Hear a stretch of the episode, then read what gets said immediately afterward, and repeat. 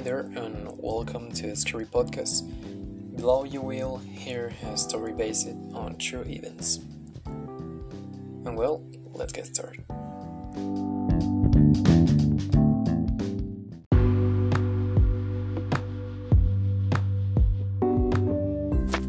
On October 31, 1921, somewhere in Ireland, the families that lived there had very little knowledge about the meaning of Halloween.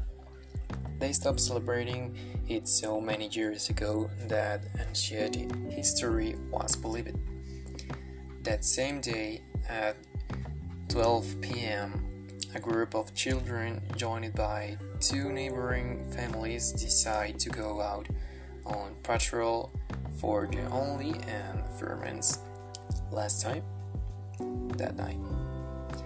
Some neighbors had decorated their houses commemorating Halloween, apparently for the last time too.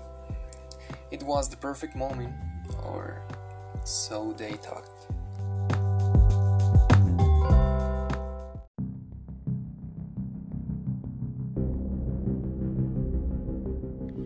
Snooping to the last house in search of their Halloween candy reward, and they didn't know what bigger problem that innocent dream got them into.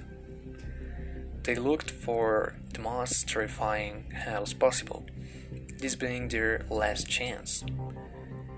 When they suddenly saw in the distance that the darkness house was undoubtedly in front of them, they did not miss it.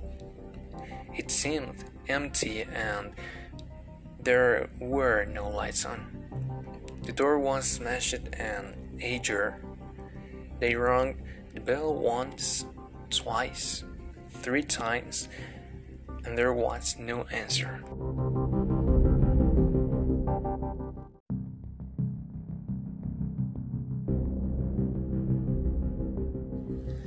They thought they were defeated and walked away when suddenly the door opened. They approached slowly and each time closer and closer until they were inside the house. It seemed as if they were called to pass voices in the air. They all, all came in, and out of nowhere, bam, the door closed, never open it again.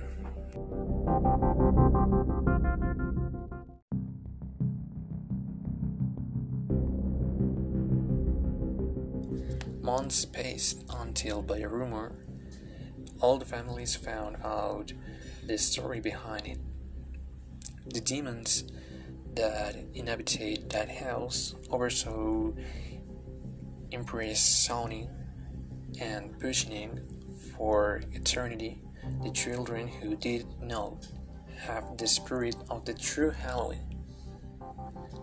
No one else ever came near that house on Halloween dates, and those who think that Halloween is candies and customs better stay away from the Halloween house.